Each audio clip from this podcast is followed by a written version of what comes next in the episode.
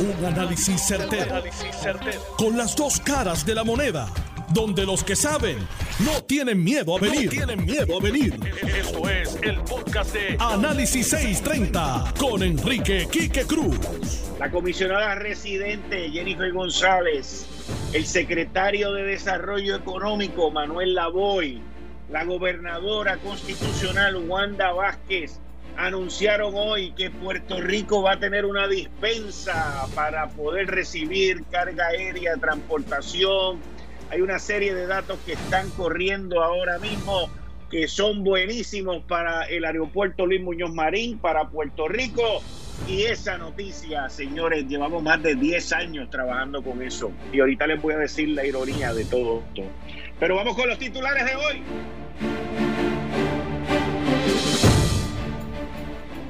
Sigue la espera por los 600 dólares semanales del desempleo a tal punto de que parece que la paciencia a la gobernadora Wanda Vázquez se le está acabando y se transportó ella hacia el Departamento del Trabajo. A punto de caramelo un acuerdo para abrir cocina de los comedores escolares. Los alcaldes, los alcaldes se encargarían de la distribución de los alimentos. Mientras, el gobierno, oigan esto, escuchen esto, mientras el gobierno se presta a comenzar su apertura, hay una logística que no han pensado para poder posibilitar esa apertura. El análisis en breve, señores, aquí hay algo, esto es bien serio, bien serio.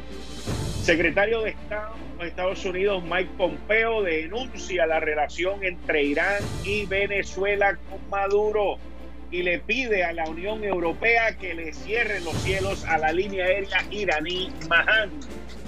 Hoy, con el gabinete de los miércoles, Elizabeth Torres, los cinco minutos con mi psicólogo, el doctor en psicología Abdiel Cruz, Ronnie Jarabo, Alfredo Ocasio, en Análisis 630 que acaba de comenzar.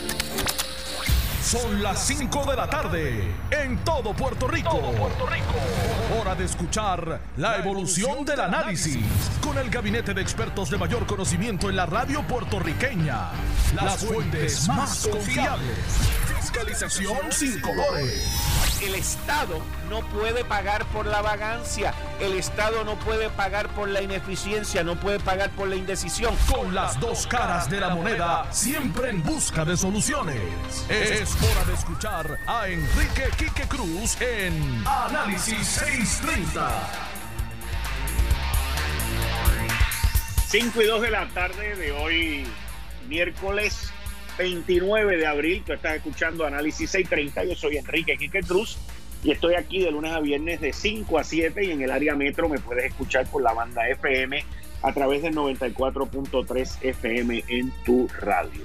Miren, ayer yo les hablaba a ustedes de las ironías en la industria automotriz de Puerto Rico y cómo el no tener un sistema de transportación masiva y pública, como es un tren, un subway, un sistema de guaguas operando, o los carros públicos como existían antes, como el no tener nada de eso y estar basado en la transportación en Puerto Rico individual, cada cual en su carro, como ese dato, ese elemento ha ayudado a la, no propagación del coronavirus en Puerto Rico. Eso es uno de los elementos en adición al que, al que ha dado la gobernadora, que nos mantengamos encerrados en nuestra casa. Esos dos elementos han sido bien importantes. Y hoy tenemos otra ironía más. Hoy es la ironía. Ayer fue con los automóviles y los dealers de carro que los tienen olvidados, al igual que los centros de servicio automotrices, siendo un servicio esencial. Y hoy, hoy, otra ironía más. Esta ironía tiene que ver con la industria aérea, con la transportación aérea, por la cual yo en la cual yo trabajé 22 años, le dediqué gran parte de mi juventud a esta industria. Me la disfruté, crecí en ella, aprendí muchísimo y la defenderé en todo momento que vea que algo se está haciendo mal como cuando se intentó en dos ocasiones de cerrar los aeropuertos en Puerto Rico para tener entonces un completo lockdown como la administración de la gobernadora lo quería hacer. Y yo lo dejé claro cuál era mi posición. Hoy, 29 de abril, la ironía de la vida es que la gobernadora Wanda Vázquez y la comisionada residente Jennifer González, y no puedo dejar atrás al secretario de Desarrollo Económico Manuel Lavoy y el Departamento de Desarrollo Económico que entraron en los últimos tres años en un esfuerzo que llevábamos nosotros hace más de diez años. La comisionada residente acogió esto desde que ella entró como comisionada residente. Y Manuel Lavoy, como secretario de Desarrollo Económico, en los últimos dos años también. Nosotros seguíamos pidiendo que en Puerto Rico se le permitiera en, el área de carga el poder tener una dispensa como lo tiene Hawái, como lo tuvo Hawái al inicio y como lo tuvo Alaska. Y esa dispensa fue otorgada hoy. Hoy, mis queridas amigas, amigos, hoy. Esa dispensa es importantísima en estos momentos para el desarrollo económico y para la transportación de carga aérea entre los Europa o Latinoamérica sin tener que hacer el haciendo el transbordo aquí.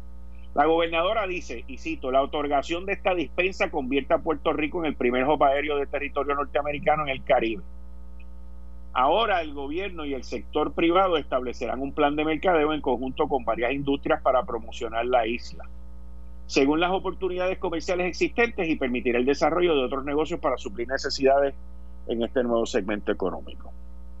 ¿Ok? Así que esto eh, ha sido un esfuerzo brutal en conjunto y, y Manuel Lavoy tuvo mucho que ver en esto, al igual que la comisionada residente Jennifer González y la gobernadora también, que pues, le permitió al secretario Manuel Lavoy continuar con esta labor eh, que se lleva a cabo. Lo único que quiero corregir algo, quiero corregir algo de este comunicado. Quiero como quiero quiero es que lo tengo que corregir porque eh, es un dato eh, esta dispensa no va a convertir a Puerto Rico en el primer hub aéreo del territorio norteamericano en el Caribe.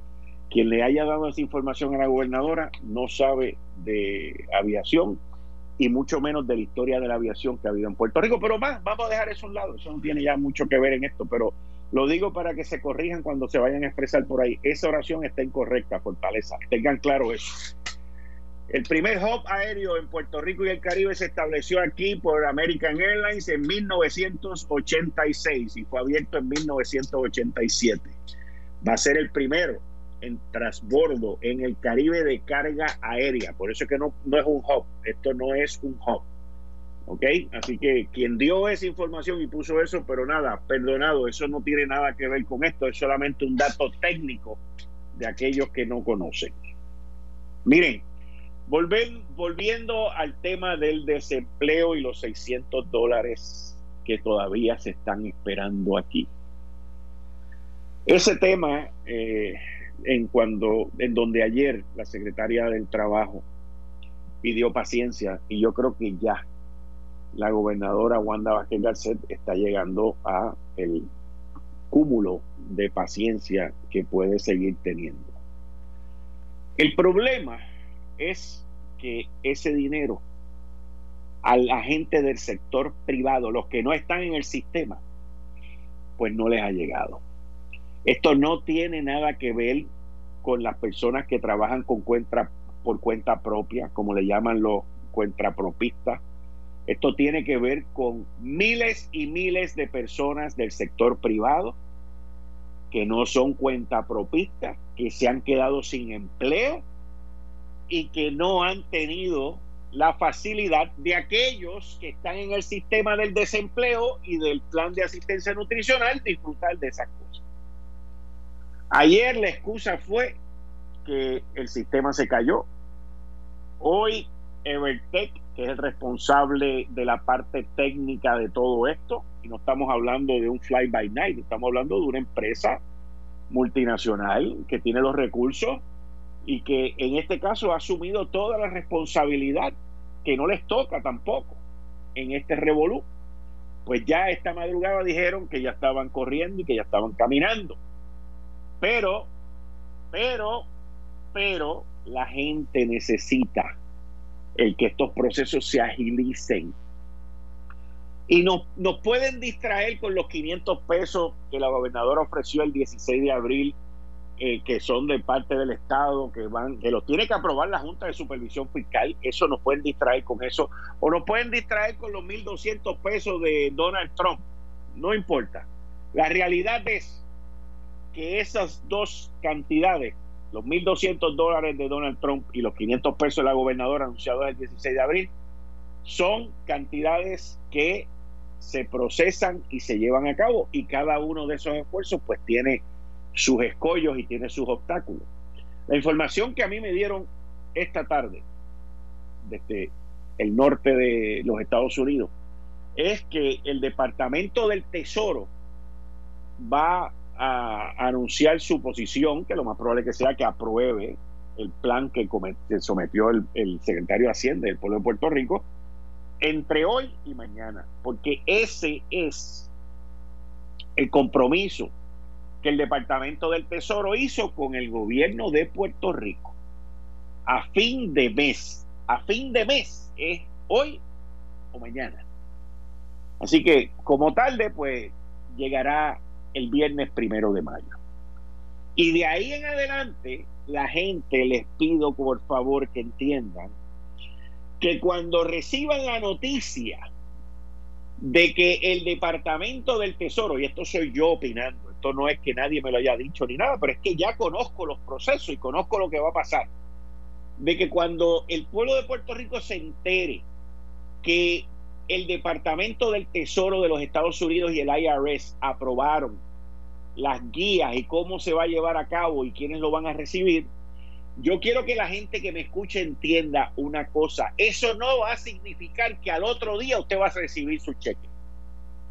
Lo más probable es que un grupo de personas, que sean entre 400 o 500 mil personas, lo reciban bien rapidito y lo más probable es que el otro, las otras 500 o 600 mil personas tengan que esperar y los últimos que yo entiendo que van a recibir esto, esta es mi opinión a base de todo lo que he escuchado, son aquellos que no tienen cuentas registradas. Cuando digo cuentas bancarias registradas, en el Departamento de Hacienda. Así que esto va a ser por fase también.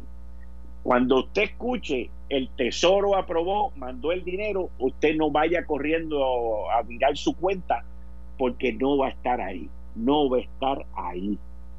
Se lo digo porque eso es así de sencillo. Lo más probable que los primeros que lo reciban sean aquellas personas que reciben el Seguro Social y aquellos veteranos que reciben su compensación de veteranos también directa desde los federales y esas personas que ya están en el sistema van a ser los primeros que van a recibir eso. Así que les traigo eso como modo de aclaración porque de todo lo que sigo escuchando y de todo lo que sigo viendo me estoy dando cuenta que esto no va a ser clic, va a ser clic para un grupito y va a ser clock para otro. Así que tengamos eso en mente. Lo que no hace clic es el dinero que la gente de la empresa privada desempleada está esperando por estos 600 dólares que venían semanales.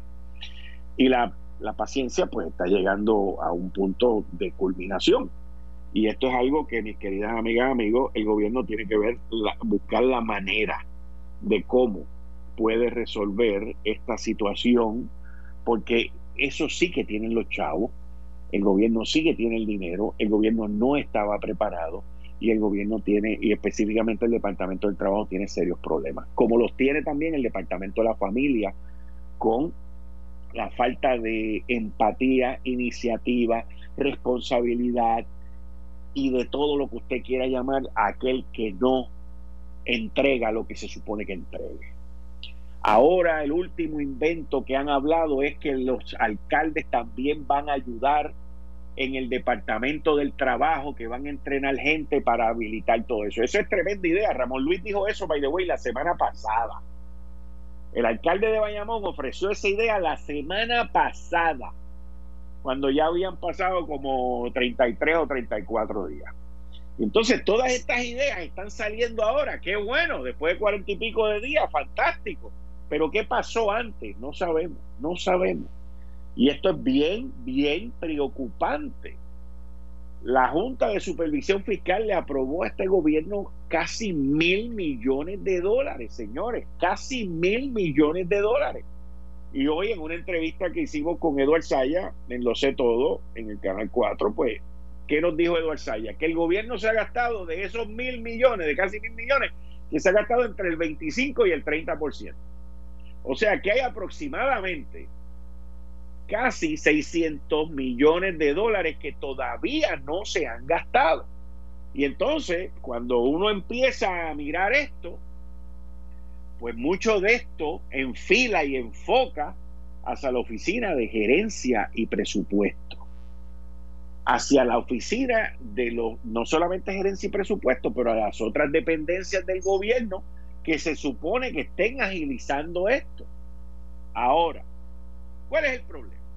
¿Cuál es el próximo problema que nos vamos a encontrar en el gobierno de Puerto Rico? Porque ustedes saben que yo les dije hace tres semanas, Departamento del Trabajo va a haber problemas. Después cayó el rollo del Departamento de la Familia, el plan de asistencia nutricional. Y ahora el gobierno, de alguna manera u otra, van a haber una serie de dependencias que van a comenzar a abrir, porque tienen un problema de que la gente, algunos trabajando en sus casas, otros no, pero quieren volver a mover la rueda en el gobierno. ¿Y cuál es la próxima crisis? La próxima crisis, mis queridas amigas, amigos, se llama el ponchador. Y usted debe estar diciendo qué rayo está hablando Quique. Sí, el ponchador. La gran mayoría de los empleados públicos van a un ponchador.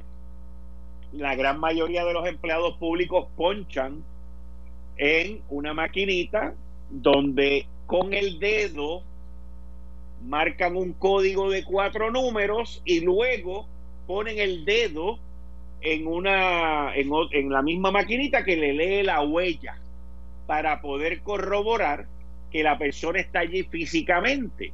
Anteriormente se hacía por, tarjetas en los ponchadores y había gente que cogía y ponchaba la tarjeta de otro y hacían 20 barbaridades. No eran todos, pero siempre se cuecen habas en todos lados. ¿Y cuál es el problema? Bueno, los empleados públicos, muy correctamente, al igual que me imagino que los del sector privado, deben estar preocupados por la cuestión de ponchador y el contagio en el ponchador, porque tú con tu dedo tienes que tocar la maquinita cinco veces.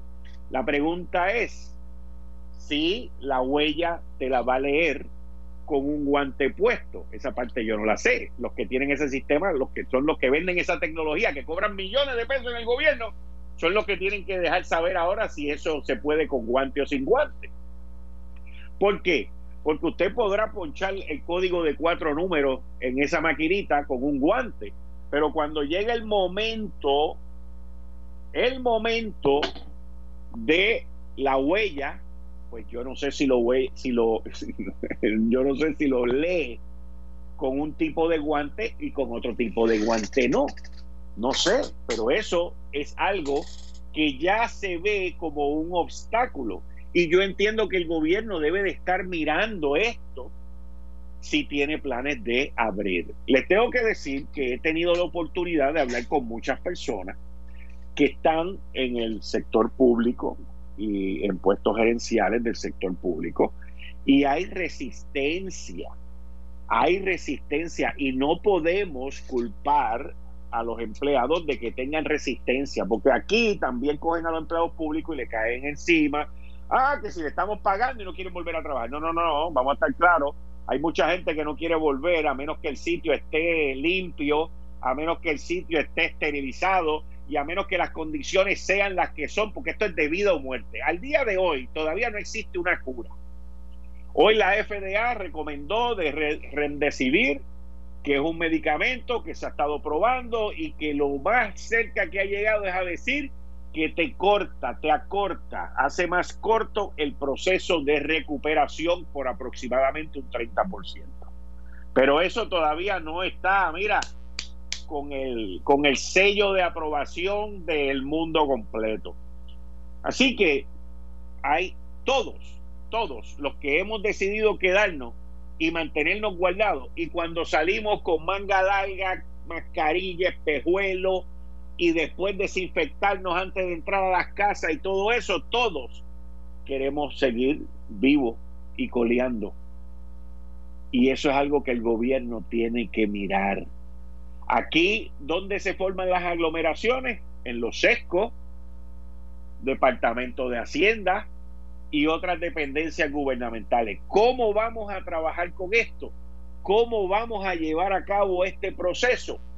Les tengo que decir a ustedes que esto es extremadamente importantísimo dentro de la planificación que el gobierno tiene para volver a ir abriendo distintas dependencias, mis queridas amigas y amigos, porque de lo contrario vamos a continuar teniendo problemas. A los empleados, a todos los empleados del sector público o a los empleados del sector privado, a todos, el patrono tiene que darle la confianza de que van a ir a trabajar a un sitio seguro y a un sitio que se pueda. En línea telefónica tengo al señor Ricardo García, presidente del grupo de los dealers de carro en Puerto Rico. Buenas tardes, bienvenido a Análisis 630. Buenas tardes, saludos, Quique. Gracias por recibirme, un honor estar con Muchas gracias. Muchas gracias. Vi que ustedes eh, ayer publicaron una, una carta y se la enviaron a la gobernadora haciendo una serie de peticiones para la apertura de, de ese sector económico de Puerto Rico que está como que en el aire, está en el aire. Sí, la, realidad es que sí, este, está en el aire por el momento. Nosotros sí le hicimos una petición al secretario Lavoy, eh, a la gobernadora, la noche a través de una carta eh, que se envió eh, públicamente también, y al Task Force Económico. Y esta propuesta realmente lo que están es considerando la petición que nos está haciendo la gente, el pueblo de Puerto Rico. La realidad es que el carro es un vehículo, ¿verdad? es algo esencial para que la gente pueda transportarse y hacer todas las cosas que necesitan hacer a diario. O sea, nosotros no tenemos un sistema de transportación público y como escuchaba que estabas diciendo en el programa de ayer, eso en otras ciudades existe, acá no existe, por lo tanto dependemos del auto. Y hay tanta gente que necesita que le den el servicio a sus autos y lo que lo que nos permiten en este momento, que, que son dos días, esos dos días no es suficiente porque hay tanta gente que lo necesita que imagínense que lo atiendes un jueves, que son los miércoles y jueves, lo atiendes un jueves, te vas a tener que quedar con el carro de esa persona seis días y si lo que tenía era una emergencia, pues eso no hace sentido. Entonces, la primera petición, que son tres peticiones básicamente, la primera es que nosotros podamos dar el servicio seis días, en vez de dos días que sean seis. ¿Y por qué? Porque tenemos que evitar el aglomeramiento. Estamos tratando de evitar que la gente no se, no se junte, ¿verdad? Dentro del concesionario. Eso es precisamente lo que tenemos que evitar. ¿Y cómo lo hacemos? Pues estamos atendiendo a un cliente a la vez.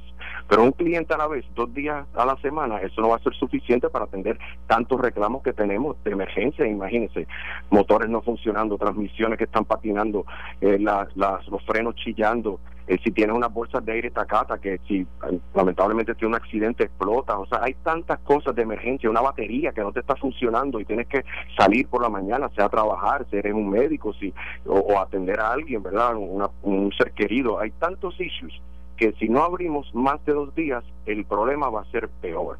Eso es lo primero. Segundo, estamos solicitando poder dar servicio en la casa, precisamente porque lo que no se puede hacer en el taller para mantener el distanciamiento físico, que es lo que estamos haciendo como industria, pues entonces podemos atender algunas cosas en la casa, alguna mecánica liviana. Quizá esa misma batería podértelo llevar a tu hogar.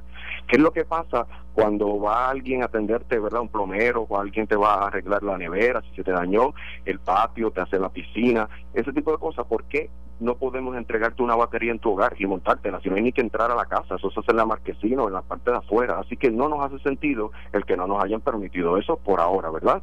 Y el tercer punto es poder vender de una forma remota, ¿verdad? Muchas de, de los procesos se pueden hacer remotos. El banco ni el seguro tiene que estar físicamente en el concesionario, el cliente tampoco. Eh, se puede hacer a través de citas, como estamos haciendo en servicio, y poderle entregar el carro a través de esa cita en el concesionario o entregárselo en la casa, como hace Amazon, como te hace la pizzería que te lleva el carro allí a tu el, el, perdón, la pizza a tu casa. O sea, es, hacer lo mismo que tienen otras industrias, no estamos pidiendo nada diferente. Y entendemos que dentro de este proceso, hacerlo responsablemente, con distanciamiento físico, ¿verdad? Todos los empleados de nosotros van a tener mascarilla, guantes, hand sanitizers en la entrada de, todos los concesionarios. O sea, y, trabajando algunas personas remotas desde su hogar y otras personas trabajando en el taller, pero por ejemplo con, con separación física, quizás un pino está funcionando, el otro está vacío, quizás el, entonces el siguiente está atendiendo, así que de esa manera nosotros vamos a asegurarnos que el contagio va a ser cero, pero la realidad es que físicamente, ¿verdad? O sea, nosotros tenemos que mantener distanciado, pero el coronavirus no se va ahí, está ahí, es una situación que tenemos que tenemos que tratar de controlar, mantener eh, alejado, distanciado, pero eh, trabajar de una forma prudente y preventiva. Y esos, esas son las tres propuestas que le hicimos a la gobernadora y entendemos que hay buena, buenos ojos, ¿verdad?, para, para aceptarlo, porque nosotros estamos disponibles, ready para abrir este próximo lunes de esa forma, manteniendo, como, como mencioné, ¿verdad? Ese distanciamiento, todo, a todos los empleados se le va a estar verificando las temperaturas, o sea, no hay ningún dealer que yo conozca que, que, quiera ¿verdad? poner la vida de riesgo de sus empleados, de sus clientes. Eso no existe. Nosotros vamos a trabajar para hacerlo bien, como ya lo estamos haciendo. Si ya no se nos permite hacer dos veces a la semana bien, ¿por qué seis días va a cambiar? O sea, no hace sentido. Esa es una Carlos González, presidente de le pregunto, eh, ¿han recibido alguna respuesta por parte de la gobernadora o Fortaleza? Aún no, Aún no. Eh, esto fue, lógicamente, pues anoche, como mencioné, este, esperamos recibir muy pronto. Creo que va a, haber, va a haber apertura para eso, porque son cosas que le están permitiendo a otros. O sea, y no, no es nada diferente. Y obviamente tenemos un plan muy eh, fácil de, seguir, ¿verdad? Porque todos los concesionarios van a estar siguiendo este, este plan. Así que, y ese plan es mantener el distanciamiento físico y todas las recomendaciones que nos ha hecho el CDC, que nos ha hecho el Departamento de Salud. Así es que nosotros lo estamos manejando. Eso es lo que se está haciendo. Así que hay que hay que tener, ¿verdad?, la habilidad de poder trabajar con esta situación porque no excluye, obviamente le estamos diciendo a la gente, la salud es primordial, eso si no tiene que salir de su casa, no salga, pero hay gente que sí necesita salir, hay gente que sí necesita que le den el servicio, hay gente que no tiene su carro esté funcionando y está desesperado y hay mucha gente, ¿a cuánta gente no se le prende la luz del check engine y no sabe lo que tiene? Entonces, ¿por qué no podemos atender todos esos problemas de una forma responsable? Si se le permite a las telecomunicaciones, como mencioné, eh, otras empresas que, que te entregan en tu casa, o sea, todos esos servicios se pueden hacer de una forma prudente, preventiva y con protección a tanto al empleado como al consumidor. Muchas gracias, muchas gracias. Esperemos esa respuesta, me deja saber. Muchas gracias. Claro que sí, gracias, gracias. Ok. Bendiciones a todos. Eh, estás escuchando el podcast de Noti1. Análisis 630 con Enrique Quique Cruz. Estoy. Ave María, yo no puedo creer lo que acabo de ver. No lo puedo creer. Mientras ustedes estaban en una pausa, y yo sé que tengo a alguien en, línea, pero mientras ustedes estaban en una pausa comercial, vi las imágenes de la gobernadora Wanda Vázquez saliendo del Departamento del Trabajo. Y ayer, en este mismo segmento y en este programa, y creo que fue más o menos como esta misma hora, yo le dije a ustedes, estoy casi seguro que fue ayer, o fue el lunes, no me acuerdo ahora, pero yo sé que fue esta semana. Yo le dije a ustedes, creo que fue ayer, le dije a ustedes que la solución para lo que estaba ocurriendo en el Departamento del Trabajo era que la gobernadora tenía que hacer una orden ejecutiva y dar unas instrucciones que la Chief Information Officer del gobierno sea la que se encargue de todos estos desmadres, porque la gente que están en esas oficinas no sabe y que se echen para un lado. Y acabo de escuchar esas declaraciones de parte de la gobernadora, que le dio instrucción a la CIO y a los jefes de agencia que la dejen a ella trabajar. Así que, gobernadora, yo critico, yo critico, pero cuando las cosas salen bien y se hacen bien, también lo reconozco. Ahora, gobernadora, usted le tiene que dar el poder a la Chief Information Officer para que tenga el presupuesto y haga las labores que tiene que hacer, porque esa gente no sabe. Ahora, gobernador, escúcheme bien lo que va a pasar, porque yo veo estas cosas en términos de dominó. Ayer salió el representante Jesús Manuel Ortiz a decir que votaran a la CIO. Y por ahí está el de, los, los los popularoritos amiguitos de Jesús Manuel, que estuvieron en una época a cargo de los CIO y de todas esas cosas y van a empezar a tirar cohetes y hacer barbaridades para distraer de que se haga lo correcto. Ellos ya tuvieron su oportunidad, repartieron, hicieron, apagaron sistemas y destrozaron todo eso. No se deje distraer, no se deje distraer. Deje que la CIO haga lo que tiene que hacer, que OGP le dé el presupuesto, que las agencias le den el presupuesto y que ella haga sus funciones, porque esa es la que hay que hacer, esa es la que hay que hacer.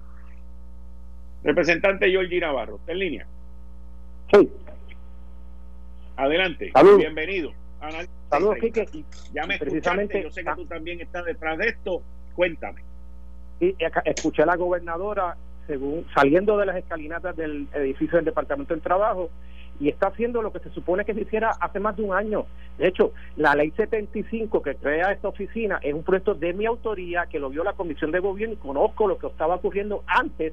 Por que me da gracia escuchar a Jesús Manuel cuando tuvieron la oportunidad de quitar esa oficina que estaba escrita a Fortaleza y lo que hacían eran buscar amigos de amigos del alma para darle los contratos de tecnología y aquí lo que se quiere hacer es uniformar todo el gobierno y que una sola agencia se encargue de esto para evitar lo que pasa en el Departamento del Trabajo, lo que pasa en el Departamento de la Familia, entre otros. De hecho, lo que está ocurriendo ahora aquí que es que esta ley, este, nuevo departamento le, le quita poderes a otras agencias, le quita presupuesto, le quita personal. Por ejemplo, OGP pierde casi 90 millones porque OGP es la que tiene una división encargada de la tecnología. Al tú darle esto a, a- al PRI, a la Oficina de Puerto Rico eh, y Investment Technology System, pues ya tú canalizas todo, pero no se le ha dado los poderes. De hecho, este próximo lunes vamos a estar aprobando este proyecto de ley que lo que busca es darle las herramientas eh, necesarias para que se implemente la política pública del gobierno de Puerto Rico con relación a la innovación y la tecnología establecida y transferida en las facultades ya otorgadas en la ley que se firmó y que ya es una ley. Esta oficina que antes era una oficina y ahora se eleva a rango de ley.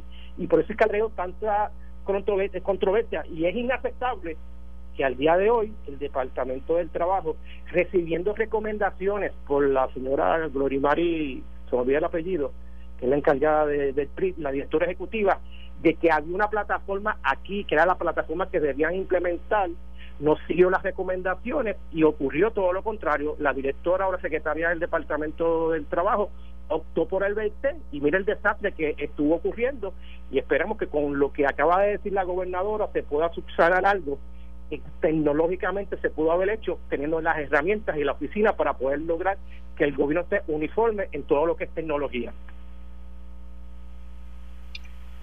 Bueno, Navarro, por primera vez estoy empezando a ver el, la luz al final del túnel con las declaraciones que hizo la gobernadora, pero tú y yo sabemos que esas declaraciones van a provocar que todo este chorro de amiguitos populares que tuvieron todos esos contratos y que hicieron fiesta con todos ellos y que después apagan los sistemas cuando se les cancelan los contratos o se expiran, pues vengan a atacar ahora la medida tuya.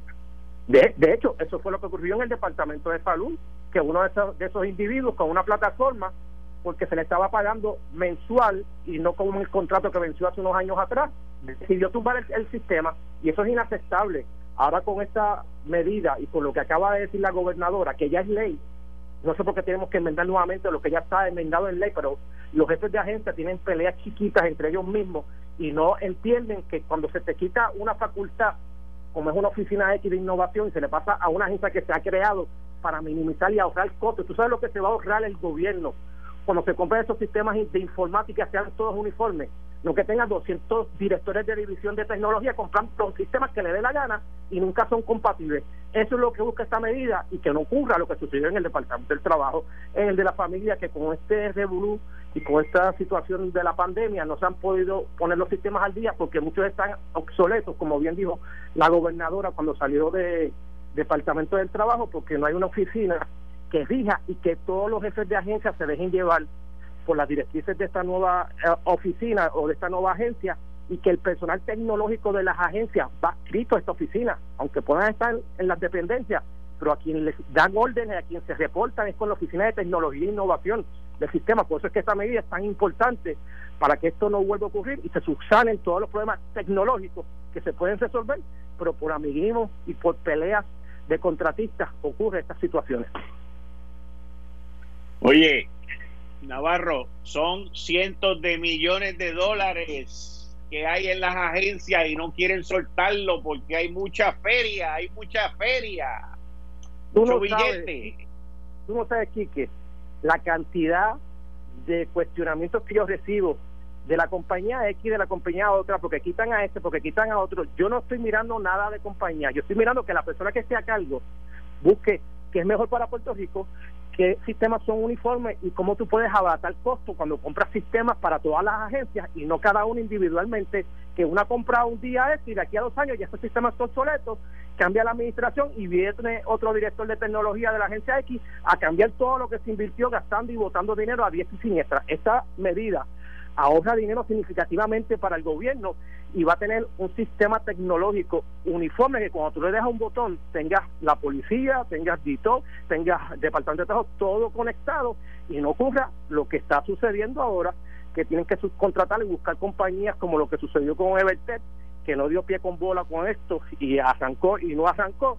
Y tenemos a la gente desesperada esperando su incentivo del Departamento del Trabajo porque la gente ya no tiene comida, ya no tiene dinero y esto hay que resolverlo ya, inmediatamente ya y no esperar a la semana próxima, como escuché la secretaria, de que iba a buscar otra compañía. No, esto hay que resolverlo mañana y que todo se pueda desembolsar porque de hecho el dinero está en las cuentas, esto no es que hay que buscar dinero, ya está legislado. Jennifer González consiguió dinero federal, la Asamblea Legislativa consiguió dinero y ya está adjudicado en las cuentas gubernamentales. Le falta al Ejecutivo que ejecute y que le dé dinero y el beneficio al pueblo puertorriqueño. Muchas gracias, representante. Muchas gracias. Gracias a ti, Chico. Estamos a la última. Ahí ustedes escucharon a Georgie Navarro, presidente de la Comisión de Gobierno. Ahora con nosotros está, como todos los miércoles, Elizabeth Torres. Bienvenida, Elizabeth. ¿Cómo estás? Saludos, buenas tardes, Kike, y buenas tardes a todo el público que nos escucha. Bueno, Elizabeth, todo parece por un lado también que la cuestión de los comedores escolares se está también este, fraguando y cayendo en su sitio y que los van a activar. Bueno, Quique, mira, en esta cuestión de los comedores escolares, yo quiero que la gente comprenda que la exigencia del reclamo que se ha hecho, por que ha sido multisectorial, estamos hablando de organizaciones de, sin fines de lucro, eh, grupos de familiares que se unieron ayer y presentaron una demanda en el tribunal para obligar al Departamento de Educación a que, a que ejerza sus funciones que por ley, por mandato legal tiene. La gente tiene que entender que el dinero que se asigna para la compra de alimentos, todas esas toneladas de comidas, eso es una ley federal. Es una ley que se llama National School Lunch Act y está dirigida a brindarle a los niños nutrición. No se trata solamente de brindarles comida, sino de brindarles nutrición. Ahora mismo, que yo recuerdo que hace, hace unos programas atrás yo te decía que el reclamo de Jennifer González era de, de que tenían que repartir esa comida, de que abrieran los comedores y repartieran eso porque había fondos aguantados. ¿Recuerdas que lo, lo comentamos? Hace unas horas atrás, el Washington Post acaba de publicar una noticia donde está diciendo que en Puerto Rico se han negado a abrir los comedores escolares, que tienen el waiver para hacerlo, tienen todas las autorizaciones eh, bajo la ley federal para hacer distintas cosas, entre ellas hacer donaciones, que es lo que el secretario ha estado eh, diciendo eh, en muchos lugares, que ha hecho donaciones, voy a las donaciones ya mismo. Pero el gobierno federal está diciendo tenemos 290 millones de dólares aguantados, que son que es dinero para alimentar los niños de Puerto Rico donde las eh, escuelas públicas, el 70% de su, de su clientela son eh, estudiantes que están bajo el nivel de pobreza y algunos bajo, bajo niveles de pobreza extrema. Tú te puedes imaginar la indignación que hay pública y con, eh, los reclamos constantes que se están haciendo a través de todos los medios relacionado con este problema de abrir los comedores, donde el secretario de Educación ha asumido una postura de que se cree que es gobernador, bien tú lo decías, que a veces los jefes de agencia asumen esas posturas, le miente al pueblo, ha, salido información de gente que, que, de grupos, de líderes cívicos, como es el chef Iván Clemente de, la cocina de, de, la Kennedy, del comedor de la Kennedy, diciendo sí, a mi educación me dio, una, me dio unos alimentos, pero estaban expirados la mayoría de ellos lo que lo que yo te decía hay alimentos que hay que cocinarlos de inmediato y se perdieron quique pasta cereales arroz todos esos alimentos más de la mitad dijo él las tuvo que votar entonces por otro lado he recibido información de que en algunos municipios estas entidades sin fines de lucro están haciendo ventas con lo donado.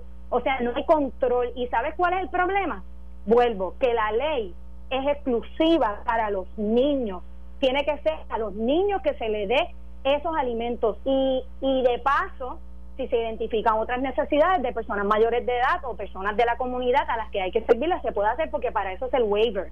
Pero no se puede permitir o no se puede perder de perspectiva que aquí el objetivo es nutrir a nuestros niños. Aquí no importa si los padres reciben pan, que he escuchado mucha crítica, a veces es insensible, a veces es simplemente impulso que la gente critica, pero no, que aquí la gente recibe dinero y reciben ayuda. La gente tiene que entender que los niños cuando van a las escuelas tienen dos comidas y que lo que se le da de pan es para complementar eso, porque así funcionan las leyes federales, Quique. Y cuando los niños están todo el día en su casa con 112 dólares que se les da al mes por cada niño, yo te garantizo a ti que una familia no puede alimentar a esos niños eh, solamente con ese dinero. ¿Entiendes? Y menos cuando ese dinero está asignado y es de ellos, es de ellos. En los Estados Unidos, y ya para terminar ese tema de, de los comedores, en Estados Unidos, eh, esta gente de IDEA, que es un grupo de escuelas, que lo hay en Texas y lo hay en Luisiana, ellos abren los comedores, ellos tienen a sus empleados allí bajo unas estrictas medidas de seguridad, porque no queremos poner en riesgo la vida de nadie, claro que no. Y ellos con las guaguas escolares van a los, a los, a los a las barriadas, van a los lugares, a los sitios donde están identificados los, los estudiantes y llevan allí los alimentos. No es todos los días tampoco, ellos tienen unos horarios establecidos para dar desayuno y almuerzo, dos comidas diarias, Quique.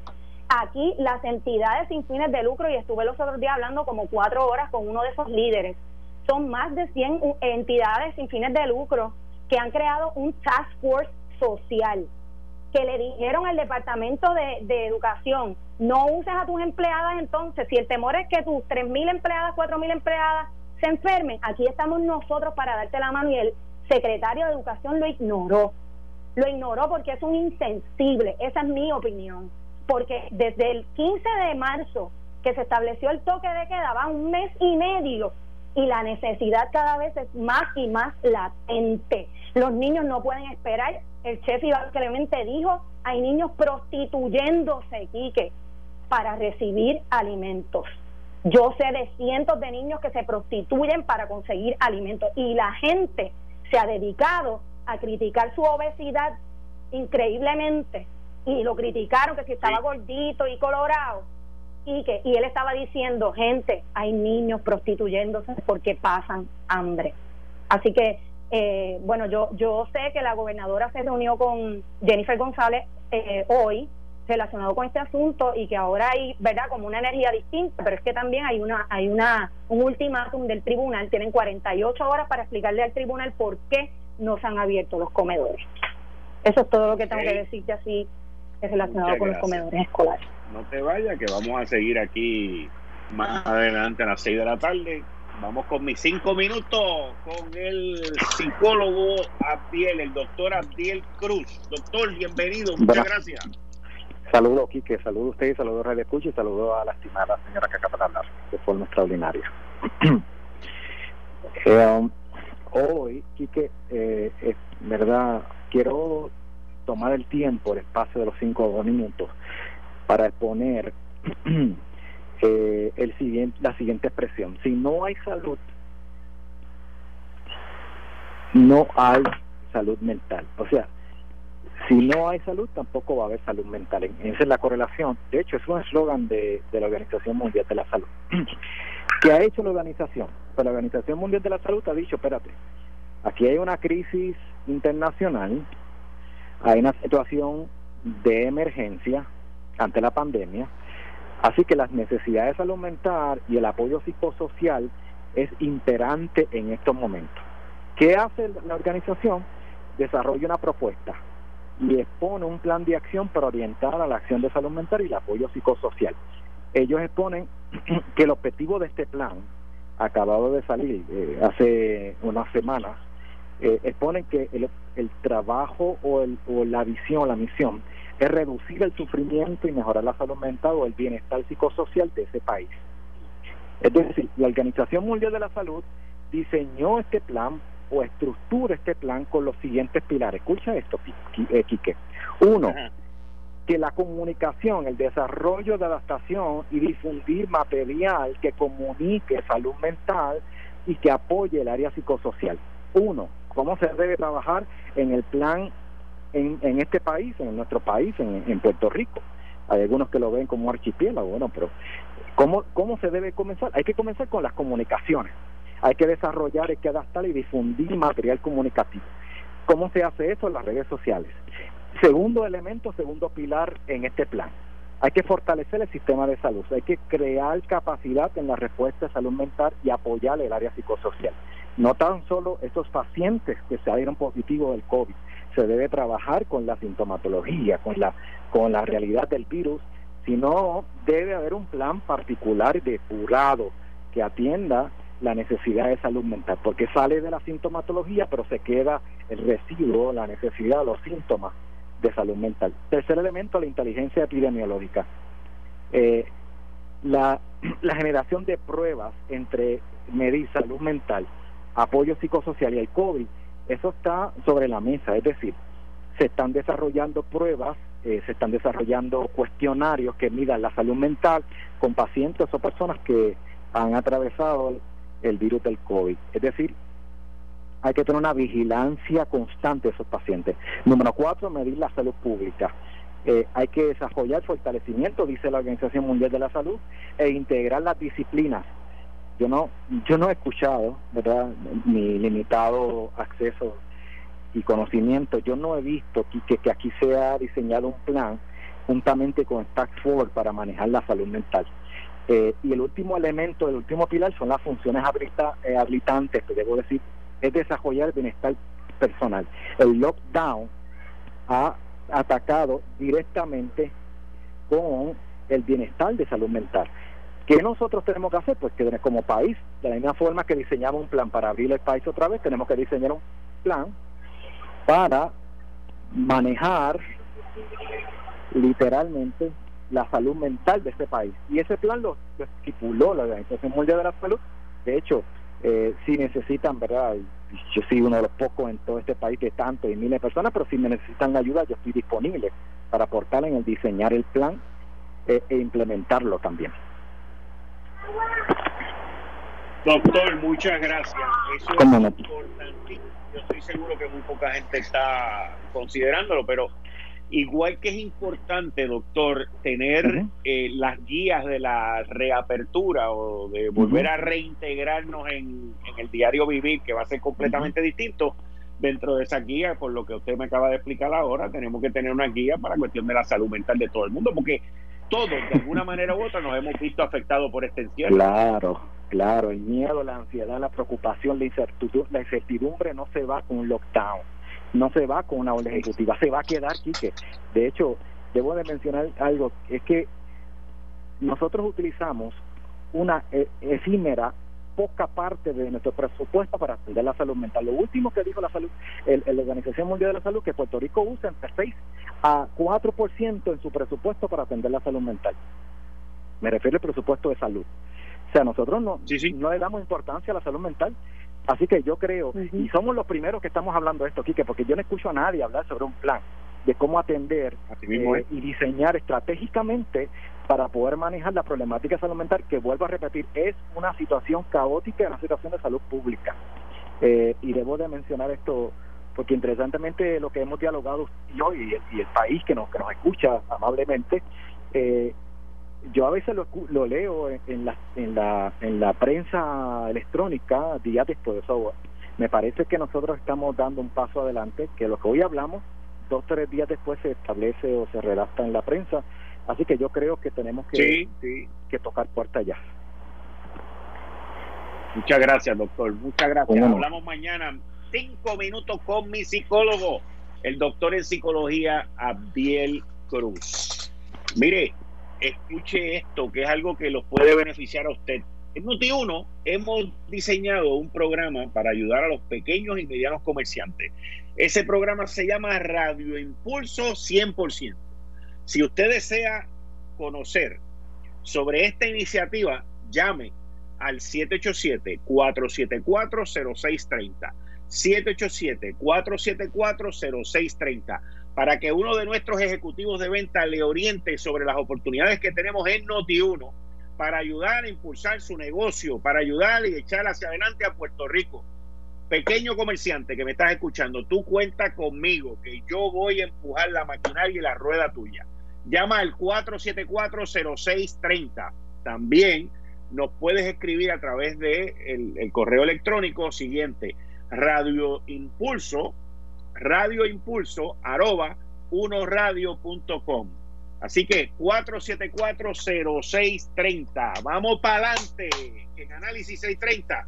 Ustedes saben, toda la gente que se anuncian aquí y, los anuncios que seguimos, seguimos teniendo en Análisis 630 con este lockdown es por el empuje que nosotros le metemos a todos nuestros clientes. 474 0630. Esto fue el, podcast de Notiuno. Análisis 630 con Enrique Quique Cruz. Dale play a tu podcast favorito a través de Apple Podcasts, Spotify, Google Podcasts, Stitcher y notiuno.com.